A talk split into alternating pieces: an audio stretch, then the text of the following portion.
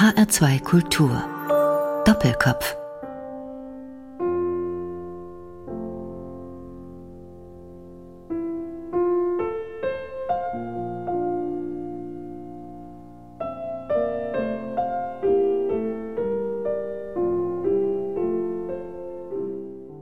Ja, mit verträumten Klavierklängen begrüßt sie Nils Kaiser zum HR2 Kultur Doppelkopf. Das ist seine bekannteste Komposition, die Träumerei von Robert Schumann. Und Robert Schumann ist das Thema im heutigen Doppelkopf. Erschienen ist die Schumann-Biografie von Martin Geck, der hier im Studio ist. Herzlich willkommen, Herr Geck. Ja. Martin Geck ist aktiver Emeritus an dem Musikwissenschaftlichen Institut der Universität Dortmund. Robert Schumann, Mensch und Musiker der Romantik, so heißt Ihr Buch. Und darum geht es um den Romantiker Robert Schumann, so kennt man ihn ja auch. Was wir hier gerade gehört haben, die Träumerei, klingt auch ganz romantisch verträumt. Andere Sachen von ihm sind Lieder wie Mondnacht nach einem Eichendorff-Text. Die große Liebe, um die er schwer gekämpft hat, die hat Stoff abgegeben für romantische Verfilmungen. Seine große Liebe, Clara Wieck, die Pianistin. Und gestorben ist Robert Schumann eigentlich auch, wie man sich das von einem Romantiker vorstellt. Dem Wahn verfallen in einer Nervenheilanstalt. Das sind jetzt sehr viele romantische Bilder oder sind das alles nur Klischees? Muss man, wenn man an eine Schumann-Biografie geht, erstmal aufräumen mit so etwas? Wie ist das, Herr Geck? Nein, das ist schon richtig zu sagen. Schumann ist Romantiker und Romantiker in einem schönen Sinne. Das ist durchaus berechtigt, das so zu sehen. Es gibt viel Schönes und Edles bei Schumann. Das ist aber nur die eine Seite seiner Romantik. Zugleich ist er ein zerrissener Romantiker, dem es auch gelegentlich um makabre Züge geht, die er etwa übernimmt von E.T.A. Hoffmann aus den Novellen von E.T.A. Hoffmann, wo es ja immer wieder makaber zugeht. Es wäre also falsch, ihn über den Leisten dieser nur romantischen Liebenswürdigkeit zu schlagen, sondern wie gesagt, da sind viele Widersprüche in ihm. Was in der Romantik gelebt wird, ist ja nicht nur dieses Sehnsüchtige in einem idealen Sinne, sondern genauso das Zerrissene und in das Unbewusste ähm, hineinblickende, und da hat Schumann mal gesagt, wehe dem, welcher zu viel in dieses Unbewusste hineinschaut, er würde dort schreckliche Dinge erleben und darüber zu viel zu reden, jedenfalls in der Musik lag ihm nicht. Aber auf der anderen Seite klingt dieses Widersprüchliche und Zerrissene in seiner Musik auch immer wieder an. Robert Schumann war zu Lebzeiten als Komponist gar nicht unbedingt so besonders erfolgreich. Er war, was man heute vielleicht ein Neutöner nennen würde. Der Zeitgeschmack war noch mehr an der klassischen Musik orientiert. Jemand wie Mendelssohn war da viel erfolgreicher. Ja, Warum obwohl ist, ich das so ein klein bisschen ja? revidieren würde, äh, wenn Sie erlauben. Er Gerne. war in seiner Zeit etwa von 1800 1845 bis 1855 doch in Europa sehr bekannt und er war gleichsam der geplante Nachfolger von Felix Mendelssohn Bartholdy. Man hat viel auf ihn gegeben und etwa die Frühlingssymphonie, die erste Symphonie von ihm, ist für die Zeit sehr oft gespielt worden. Also das würde ich ein wenig revidieren, das bezieht sich wohl auf die frühe Klaviermusik. Die erschien in sehr kleinen, sehr kleinen Auflagen, vielleicht nur 50 Stück sind davon erschienen. Aber so wie er sich der Sinfonik und auch dem Liedschaffen zugewandt hat, war er schon beliebt und bekannt. Warum ist Schumann heute noch ein Dauerbrenner? Weil er es in virtuoser Weise geschafft hat, Musik, die in der Geschichte wurzeln, die auf Ludwig van Beethoven oder Schubert zurückgehen, zu verknüpfen mit einer Schreibweise, die in die Zukunft hinaus weist. Er ist auf der einen Seite geschichtsbewusst und geradezu affirmativ in bestimmten Dingen, auf der anderen Seite unberechenbar und in seiner Psychologie sprunghaft.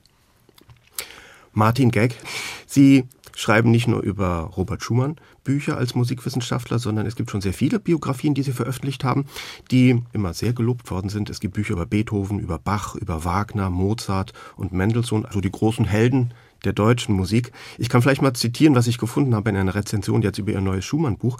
Ich glaube, das ist ganz bezeichnend. Da schreibt der Rezensent, keiner schreibt hierzulande so über die große Musik und ihre Helden, nämlich auf dem stabilen Fundament musikwissenschaftlicher Kompetenz. Das klingt sehr schön, aber zugleich mit freiem Kopf für das, was musikalische Kunstwerke ausmacht. Also das heißt, ihre Bücher sind auch für den Nicht-Musikologen gut lesbar. Was macht denn das musikalische Kunstwerk bei Schumann aus?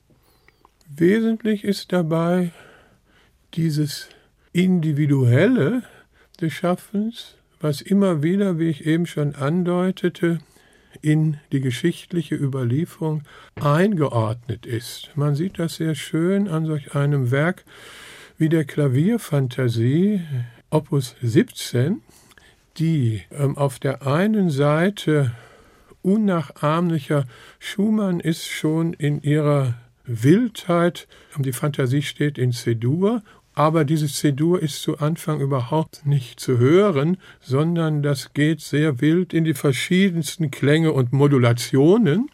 Das ist insofern ein wirklicher Schumann. Und Schumann sagte damals zu seiner geliebten Clara, diese Klavierfantasie sei ein einziger Liebeschrei, der sich natürlich vor allem an sie gerichtet hat. Das ist die eine Seite. Und auf der anderen Seite ist diese Klavierfantasie so etwas wie eine Hommage an Beethoven. Das Schöne daran ist, das wird noch nicht gleich zu Anfang klar. Da klingt es wie ein Schumann, wo man nur so gewisse Assoziationen hat. Da ist doch noch was dahinter. Und dann im Verlauf der Komposition wird klar, dass Schumann da etwas von Beethoven enthüllt, und zwar das Lied Nimm sie hin, denn meine Lieder. Und dann zum Schluss der Fantasie, da ist plötzlich dieses Lied sehr klar in Klaviermusik übersetzt und für jeden unüberhörbar zu spüren, woran wiederum klar wird, dass er das ja auch an Clara richtet und aber sagen will, nicht nur die Musik, die ich spezifisch verantworte, ist an dich gerichtet, sondern auch dieses Lied von Ludwig van Beethoven. Das aus dem Zyklus an die ferne Geliebte stammt. Genau das. Und damit ist es ja, glaube ich, deutlich da gesagt. Da ist es ne? ja schon klar, das ist ja auch die Zeit, wo die zwei verlobt sind, sich aber immer wieder in sehr getrennten Sphären befinden, zum Beispiel sie in Wien und er in Leipzig oder auch umgekehrt er in Leipzig und sie in Wien und wo immer wieder davon die Rede ist, etwa in den Liebesbriefen, die sie sich schreiben, dass Schumann sagt, versuche mal etwa dieses Klavierstück um diese bestimmte Zeit um 10 Uhr zu spielen, hier sind wir dann über die Musik vereint. Das klingt fast wie ein Handygespräch. Ja, dass so man auf diesem Wege über die weite Entfernung trotzdem in Kommunikation zueinander tritt, Ja. indem man zur selben Zeit das gleiche Klavierstück spielt. Es ist auch noch dazu etwas zu sagen. Sowas geht mehr im Medium Musik, etwa als im Medium der Malerei. Man kann sich natürlich auch ein schönes Gemälde ansehen. Es hat um diese Zeit ja die Fotografie noch nicht gegeben. Die ist erst in den späten Jahren von Schumann aufgekommen. Es wäre ja immerhin möglich, Schumann hätte gesagt, es wäre schön, du sähst um 10 Uhr Abend mein Foto an. Sowas wäre aber nur etwas zeitlich auf diesen Moment beschränkt ist und dagegen wird über die Musik die Zeit ins Spiel gebracht, die ein wirkliches gemeinsames Erleben in der Zeit möglich macht, so wie ja Musik für uns immer so schön ist, auch im Konzertsaal zu hören, so wie es einem klar ist, die, die das auch im Übrigen noch hören, hier äh, in meiner Umgebung, die erleben das in der gleichen Zeit und insofern in gewissem Sinne als das Gleiche, wie ich das erlebe. Da wird wirklich diese berühmte musikalische Gemeinschaft geschaffen. Gut, ein gemeinsames Erleben ermöglicht HR2 Kultur jetzt auch, denn wir wollen mal hineinhören in den Schluss des ersten Satzes aus der Klavierfantasie, über den wir gerade gesprochen haben. Jetzt ist es allerdings leider schon wieder so lange her, dass Sie die Melodie von Beethoven angesungen haben. Ich glaube, sie ist aus den Ohren schon wieder verschwunden. Würden Sie uns noch mal ein kleines Ständchen geben, dass wir dann die Melodie gleich beim Schumann Nimm wiederkennen? denn meine Lieder. So viel ist schon genug, weil Sie es jetzt ja noch mal richtig hören. Und das tun wir mit Wilhelm Kempf.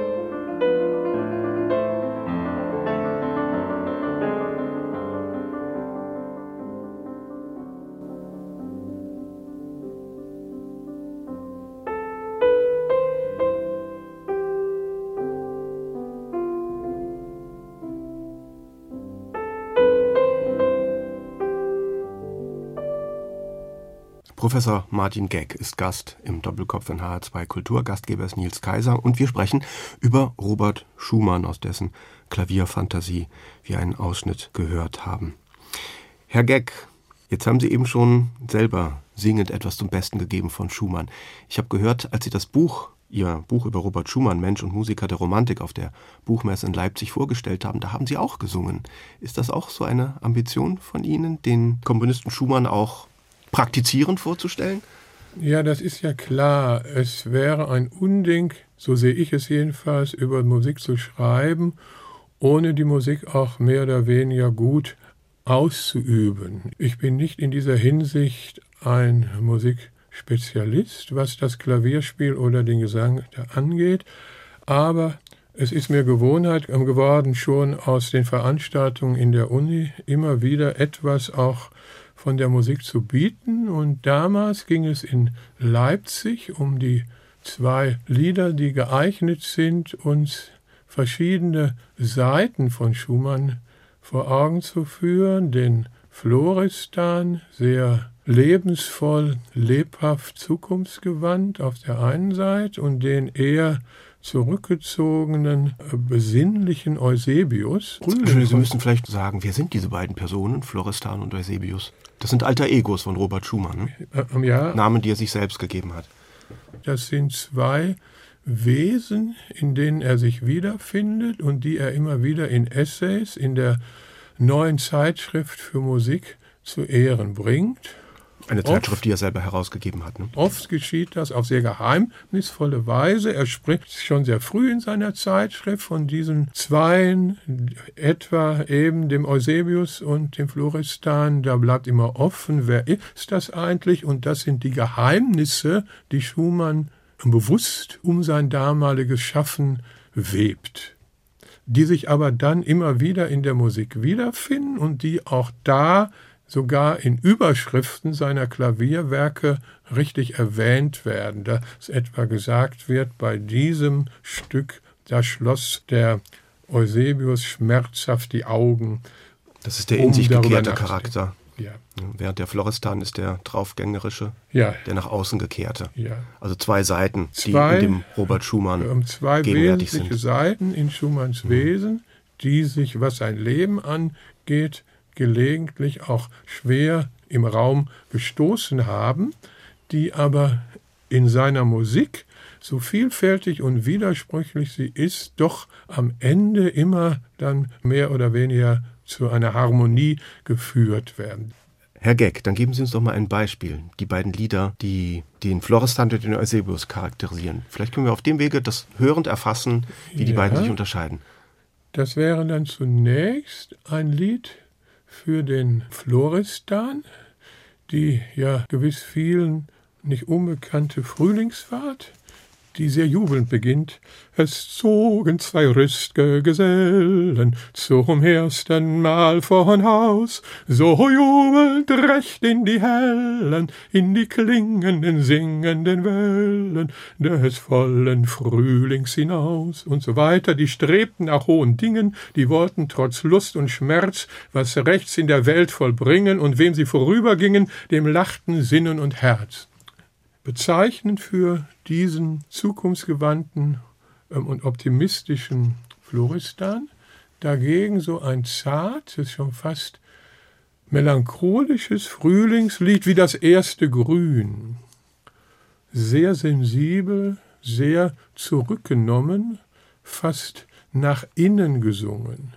Du junges Grün, du frisches Gras, wie manches Herz durch dich genas, das von des Winters Schnee erkrankt, oh, wie mein Herz nach dir verlangt. Da sieht man dieses Moment des zarten, schon fast gekränkten, was in Schumanns Biografie eine sehr große Rolle spielt. Man kann diese Art des Gekränktseins ja auch sehr konkret aus sein Leben beziehen. Er hat viele Jahre lang um seine geliebte Clara geworben und bekanntlich war der Vater Friedrich Wieck, ein Klavierpädagoge, bei dem er studierte, nicht entzückt von dieser Verlobung, die es dann geworden ist. Nicht, weil er an Schumanns Genie gezweifelt hatte, er war nicht so simpel, um nicht da zu sehen. Da war was in Schumann, was über das Zeitübliche weit hinausging. Er hat ja auch erst sogar gehofft, er würde ihn zu einem bekannten Klavierpianisten machen. Das ist die eine Seite, die sah Wieck wohl, aber er sah vor allem die Zukunft seiner geliebten Clara, für die er sich sehr als Klavierlehrer beschäftigt hat und die er zu einer berühmten Virtuosin machen wollte und er sah und auch gemacht hat. Natürlich, er hat eine der größten Pianistinnen des 19. Er sah mit einer gewissen nicht unberechtigten Sorge Schumann wäre nicht in der Lage, diese Clara in ihrer Klavierlaufbahn zu unterstützen, sondern würde in der Egozentrik eher dazu sehen, wie Schumann zu seinem Recht da käme und seine Clara würde in dieser Hinsicht verkümmern und er hatte auch Angst, Schumann würde der Familie nicht genug zum Lebensunterhalt beitragen können, was dann doch von Schumann im Wesentlichen widerlegt worden ist. Das ist die eine Seite und die andere. Er war natürlich egozentrischer und glaubte, dass die Musik, die er schrieb, noch über der Stünde, die Clara interpretierte, aber er war immerhin doch sehr von Claras Klavierspiel beglückt und hat sie viel in ihren künstlerischen Aktivitäten unterstützt obwohl es dann auch schon in den frühen Ehejahren äh, Probleme gab, weil Clara in der gemeinsamen Wohnung natürlich Klavier üben wollte und Schumann sich dabei in seiner Komponierstube sehr gestört fühlte und man da sehen musste, wie man sich arrangierte, was nicht immer ohne Konflikte abging, ohne der Liebe im Endeffekt aber wesentlichen Abtrag zu tun. Robert und Clara Schumann, eines der großen Künstlerehepaare des 19. Jahrhunderts. Diese Beziehung hat ja auch dazu geführt, dass Robert Schumann ein großes Output an Liedkompositionen im Jahr 1840 hatte, das sogenannte Liederjahr. Und am bekanntesten ist daraus wohl sein Zyklus Die Dichterliebe. Und daraus wollen wir jetzt das erste Lied hören, sehr bekannt im wunderschönen Monat Mai. Aber Sie haben es in einer Version mitgebracht, Herr Geck, die nicht so bekannt ist. Was werden wir da jetzt hören? Ja, es ist ja vor wenigen Jahren eine CD erschienen, wo die sogenannten Urfassungen dieser Lieder zu hören sind. In Nuancen sind das kleine Unterschiede, mit der sich allerdings der Editor etwas wichtig macht, weil diese Urfassungen gegenüber der Endfassung Verschlechterungen sind und schöne Nuancen, die Schumann erst im letzten Moment hinzugefügt hat, fehlen. Ich würde sagen, wir hören uns das erstmal an und hm? dann sagen Sie uns, ja, genau. warum die spätere ja. Einfassung doch schöner ist. Also im wunderschönen Monat Mai, gesungen von Thomas Hampson und am Klavier Wolfgang Sawallisch.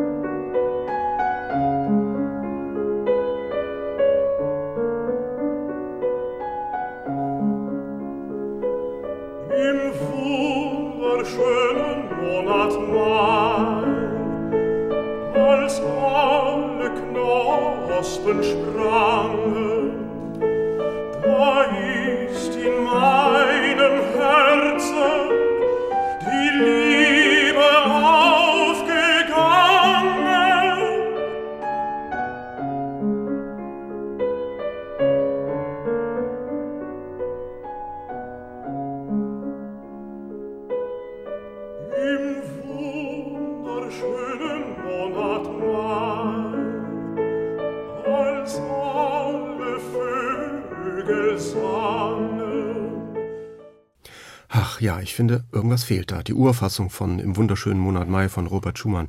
Martin Gag, was war anders als die Endfassung? Was fehlte? Also wie Sie jetzt die eben gehörte Fassung und den Schluss noch etwas im Ohr haben, da ist Ihnen in Erinnerung, dass es so klang. Da hab ich ihr gestanden, mein Sehnen und Verlangen. Die definitive Version die hat da diesen wunderschönen Schluchzer.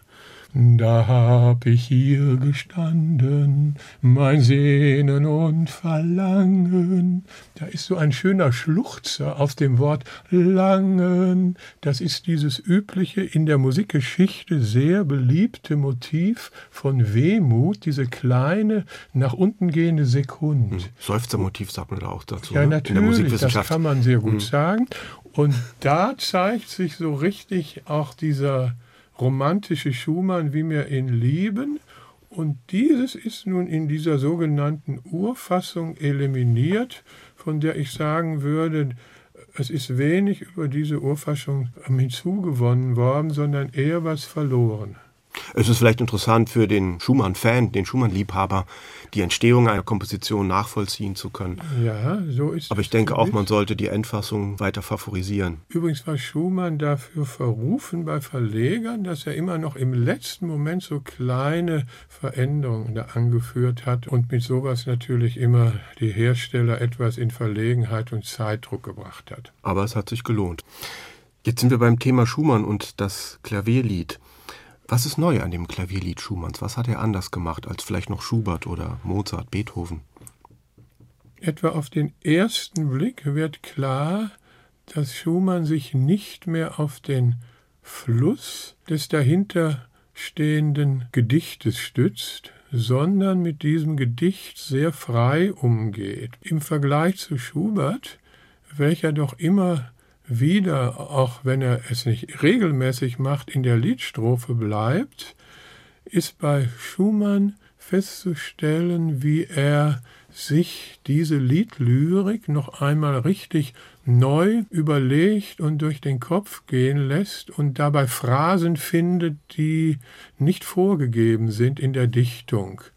Hier ist nun wieder interessant die Funktion von Singstimme und Klavierbegleitung, während bei Schubert etwa die Klavierbegleitung, so unabhängig sie sein mag, immer dem Gesang zuarbeitet, ist bei Schumann da ein sehr, ich würde fast sagen, schwieriges Verhältnis zwischen den zwei gegensätzlichen Momenten zu finden.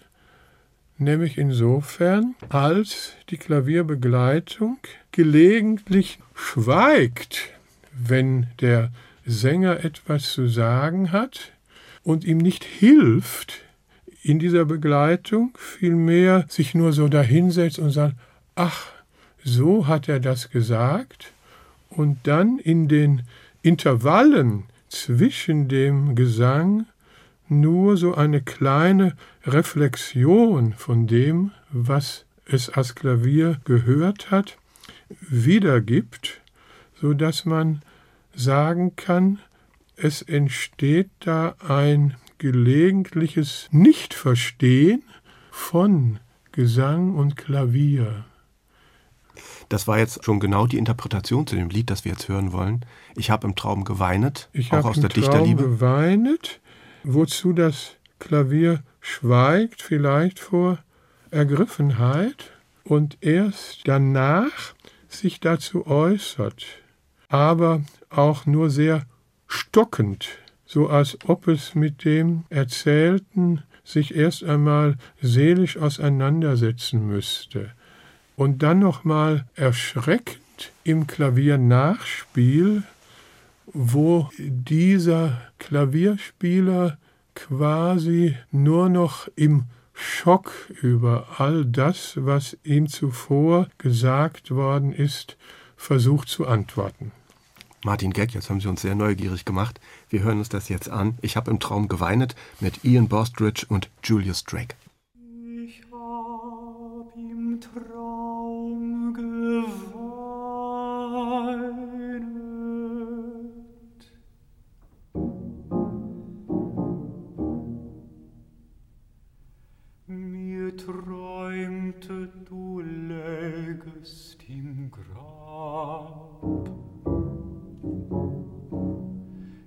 Ich wachte auf und die Tränen flossen noch von der Wange herab.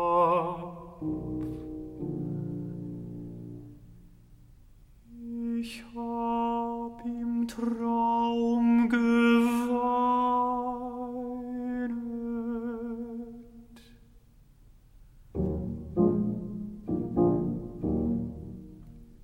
Ich habe im Traum geweinet von Robert Schumann zu hören im HR2 Doppelkopf. Zu Gast ist der Musikwissenschaftler und Schumann-Biograf Martin Geck. Gastgeber ist Nils Kaiser. Herr Geck, eine wunderschöne Interpretation, wie ich finde, zu diesem Lied haben Sie schon geliefert. Das Besondere an den Klavierliedern Schumanns ist, dass sie sich nicht mehr am formalen Gerüst orientieren, das das Gedicht vorgibt, sondern sozusagen frei komponiert sind. Das ist auch eine ganz andere Art von kompositorischem Konzept, das dahinter steht bei einem romantischen Komponisten wie Robert Schumann. Philosophie des Gemütes hat er seine Musik einmal genannt. Oder er hat gesagt, dass er seltene Seelenzustände zeigen will. Ist das jetzt wieder was typisch Romantisches? Oder wie bringt er auf diese Art und Weise was Neues in die Musik? Ja, das ist gewiss etwas typisch Romantisches. Diese seltenen Seelenzustände werden oft sehr verstellt und von innen heraus wiedergegeben. Da ist ein Stück von Individualismus, welcher sich seiner Schwäche so würde ich einmal sagen, nicht schämt, sondern sie in die Musik integriert. Wobei ich dann wieder dazu sagen möchte, dass doch dann die Musik zum Schluss ein versöhnliches Gesicht bekommt. Insofern ist Schumann noch in der Zeit der Wiener Klassik und einer in sich ruhenden Romantik verhaftet.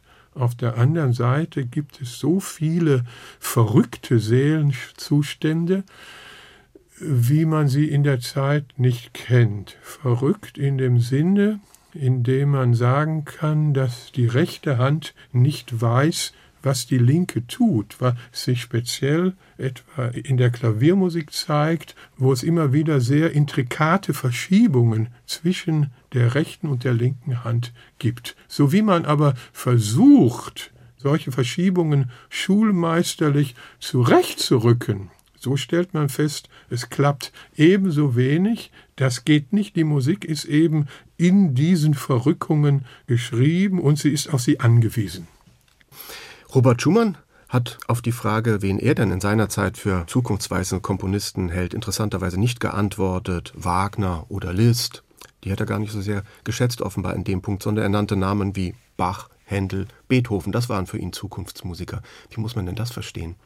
Es ist so etwas ironisch gemeint. In dieser Zeit ist ja viel geredet worden von den Zukunftsmusikern Wagner und Liszt, denen er etwas zurückhaltend gegenüberstand. Und ich will das auch erklären. Er war wohl von dieser Musik in gewissem Sinne auch fasziniert, die, die Wagner und Liszt geschrieben haben. Er war aber der Auffassung, in dieser Musik ist zu viel Ideologisches und Beschreibendes. Diese zwei versuchen über Musik ihren Mythos oder ihre gesellschaftlichen Vorstellungen wiederzugeben. Und da war er sehr zurückhaltend und der Auffassung, Musik ist, was sie ist. Sie ist zwar bezogen schon, oder sie ist in vielen gesellschaftlichen Verhältnissen verankert, das ist die eine Seite, aber sie ist im Endeffekt nicht erklärbar und in diesem Sinne steht Musik über der Philosophie, wo hingegen bei Liszt und Wagner vermutete, da stünde das philosophische Moment doch über die Musik und die Musik sei da doch nur die, wenn auch sehr geschätzte Magd dieser Philosophie. Jetzt hat man in der Zeit damals auch sehr oft vom Gesamtkunstwerk gesprochen. Richard Wagner sah das Gesamtkunstwerk verwirklicht in seinem Musikdrama. Kann man sagen, dass bei Robert Schumann sich die Idee eines Gesamtkunstwerkes dann vielleicht darin äußert, dass er einerseits Musik komponiert, aber andererseits auch als Musikschriftsteller tätig war in der neuen Zeitschrift für Musik, die er einige Jahre lang herausgegeben hat, wo er ja sehr poetisierende Kritiken geschrieben hat. Wir haben schon darüber gesprochen, auch unter verschiedenen Namen, mal aus dem Blickwinkel des euphorischen Florestan, mal aus dem Blickwinkel des mehr sentimentalen Eusebius. Ist das Man auch so eine Idee von Gesamtkunstwerk? Zunächst würde ich noch sagen, so etwas vom Gesamtkunstwerk ist zu finden im Lied und in vielen seiner Vokalkompositionen. Er hat ja auch schließlich eine Oper geschrieben. Aber es ist schon richtig, wichtiger wird das in der Verbindung von Musik und Literatur, die ihm ja sehr lieb war, die von ihm so schön geschriebene Literatur ist so etwas wie ein Fluidum, in welchem man die Musik dann mit besonderem Wohlgefallen wahrnehmen kann. Über Literatur wird Musik nicht erklärt, sie wird jedoch in ein besonders interessantes Licht gerückt. So ist auch übrigens die Funktion, in welcher ich versuche, über Musik zu schreiben. Ich bin nicht in der Lage, die Schumannsche Musik oder irgendwelche Musik zu erklären. Wohl jedoch bin ich bemüht, sie in dieses schöne Fluidum zu setzen, wo man noch mehr davon hat. Interessant an dem Romantiker Schumann ist ja, dass Johann Sebastian Bach für ihn ein großes Vorbild war, was in der Zeit in der ersten Hälfte des 19. Jahrhunderts noch gar nicht üblicher. Bach war noch relativ unbekannt. Robert Schumann hat sogar gesagt, die Stücke des wohltemperierten Klavieres seien Charakterstücke. Können Sie kurz was sagen zu der Beziehung zwischen Robert Schumann und Bach oder wo man die vielleicht auch im Werk von Robert Schumann selber spüren kann? Schumann war ein Verehrer des wohltemperierten Klaviers. Sie haben es ja schon gesagt. Er hat das regelmäßig gespielt und für ihn war das so verrückt das vielleicht für uns klingen mag oder auch nicht, äh, so etwas auch wie eine moralische Erhebung. Er hat immer gesagt, indem er sich mit Johann Sebastian Bach beschäftigt, da wird ihm klar, wo liegt eigentlich die richtige Bestimmung des Menschen.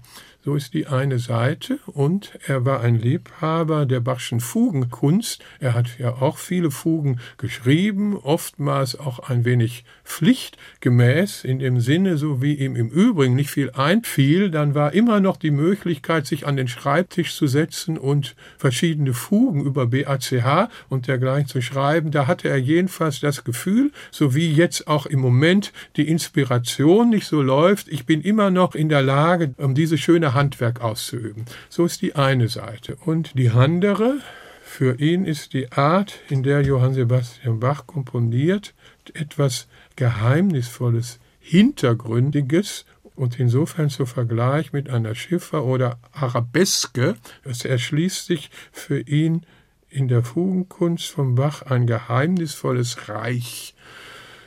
Kann man das in Schumanns Werk hören? Sie haben als Beispiel dafür das Stück Verrufene Stelle aus den Waldszenen, einem Klavierzyklus, mitgebracht. Ja, zumal man hier einen konkreten Bezug zum wohltemperierten Klavier nur schwer feststellen kann. Man kann also nicht sagen, diese Phrase ist aus dem wohltemperierten Klavier übernommen. Es ist aber so etwas wie wohltemperiertes Klavier darin vorhanden, so als ob es darin spuken würde, was natürlich sehr gut zu dieser Überschrift für dieses kleine Klavierstück verrufene Stelle passt.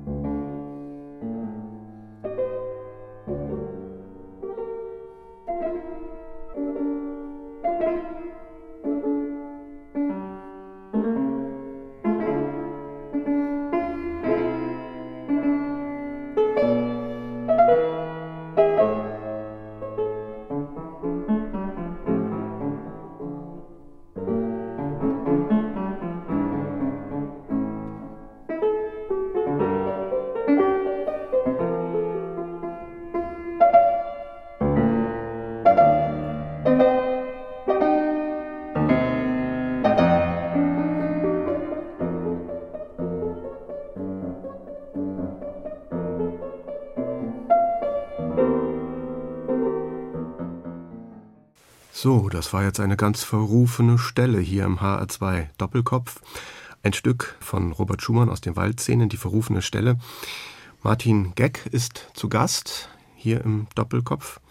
Herr Geck, jetzt haben wir vorhin auch schon über Robert Schumann und seine alter Egos gesprochen, Florestan und Eusebius, die beide für unterschiedliche Charakterseiten Robert Schumanns stehen. Jetzt ist in der Schumann-Literatur auch sehr oft die Rede von weiteren Ambivalenzen im Charakter Schumanns. Das heißt, dass er einerseits ein sehr ängstlicher Mensch gewesen sei, andererseits aber auch sehr mutig, muss er ja auch sein, denn er war Unternehmer, er war selbstständig, er hat eine Zeitschrift gegründet, er musste sich als freischaffender Komponist durchschlagen. Ja, und er war schließlich am Ende seines Lebens für einige Jahre lang Musikdirektor. Hat es also noch zu was gebracht? Er hat es zu was gebracht, das hat sogar der Schwiegervater anerkennen müssen.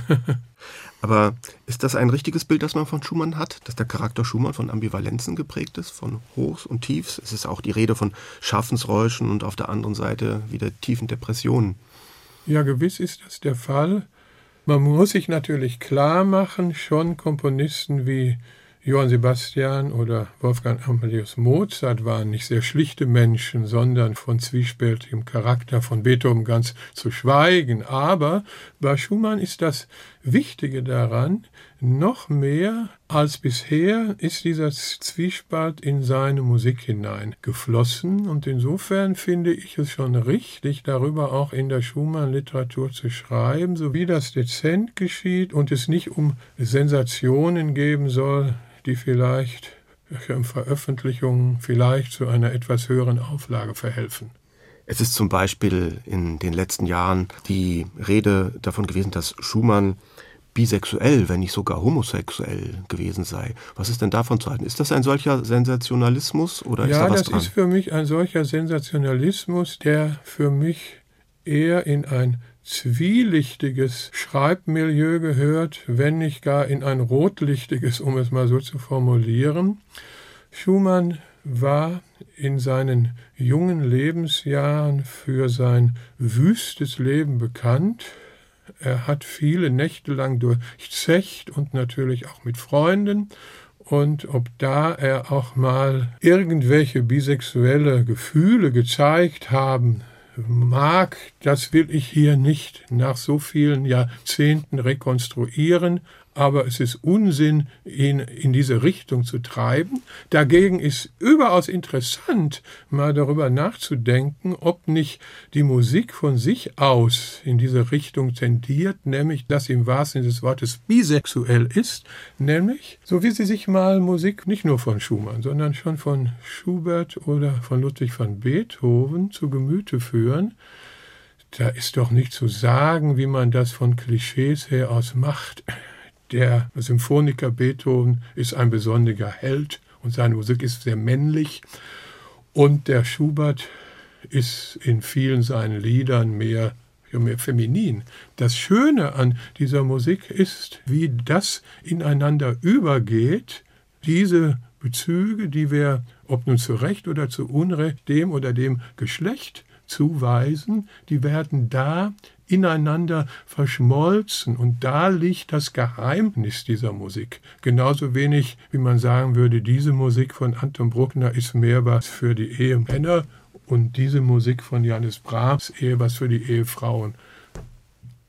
Martin Geck, jetzt haben Sie gegenüber anderen Schumann-Biografen wirklich einen Wissensvorsprung. Sie sind der erste Schumann-Biograf, der sein Buch geschrieben hat, nachdem Schumanns Krankenakten zugänglich geworden sind. Das war im Jahr 2006. Schumann endete ja in einer Nervenheilanstalt. Und so sehr viel war gar nicht darüber bekannt, worunter er eigentlich gelitten hat. Gibt es da neue Erkenntnisse, worin Schumanns Krankheit wirklich bestand? Früher war sehr oft auch die Rede von Syphilis. Ja, es ist für mich ein Phänomen, was mehr oder weniger offen geblieben ist. Ich schließe diese Vermutung, er sei an Syphilis gestorben, nicht von vornherein aus, obwohl es nicht viele direkte Belege dafür gibt. Das sind schon auch wieder Vermutungen. Es ist nach so viel Zeit wenig plausibel, hierüber zu viel Definitives sagen zu wollen. Es bleibt im Endeffekt offen, ob Schumann ein Syphilitiker gewesen ist oder ob er den Spätfolgen seiner Schwermut gestorben ist. Ich finde auch, das ist nicht so interessant für uns. Es ist sehr viel interessanter zu sehen, wie er noch in seiner späten Symphonie, der letzten Symphonie, nämlich der Rheinischen, obwohl er in dieser Zeit schon sehr unter den persönlichen Schwierigkeiten gelitten hat, so ein zukunftsgewandtes, freudiges und emphatisches Werk geschrieben hat, wie man es vor allem im Finale sieht. Ich habe darüber mal die Überschrift gesetzt. Das ist der Weg ins Freie. Wir wollen das jetzt gleich am Ende der Sendung hören. Können Sie noch kurz erläutern, worin dieser Weg ins Freie besteht?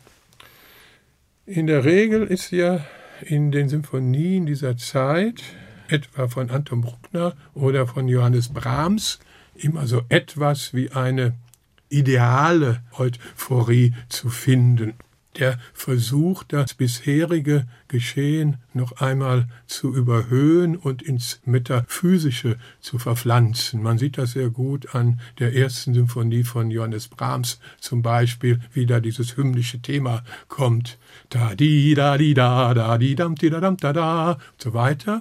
So ist das bei Schumann in dieser Symphonie im Finale nicht. Da wird nichts idealisiert, sondern das ist nur dieser Schlussjubel, in den er zusammen gleichsam mit der schon von ihm immer wieder hofierten rheinischen Gesellschaft mehr oder weniger einstimmt.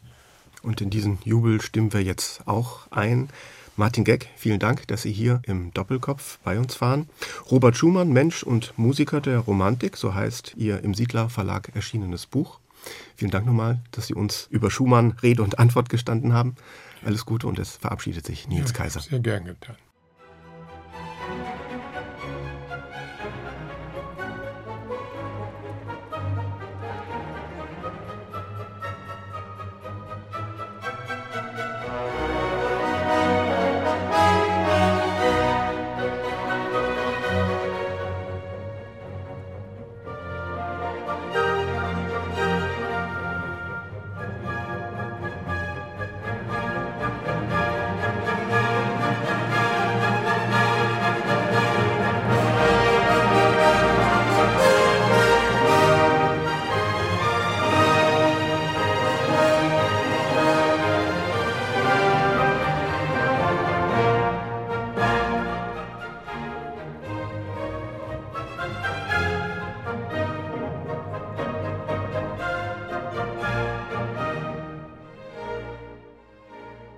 Das war HR2 Kultur Doppelkopf. Aus urheberrechtlichen Gründen müssen wir Musiktitel in unserem Podcast-Angebot ausblenden. Weitere Sendungen, die Sie jederzeit hören können, finden Sie auf hr2.de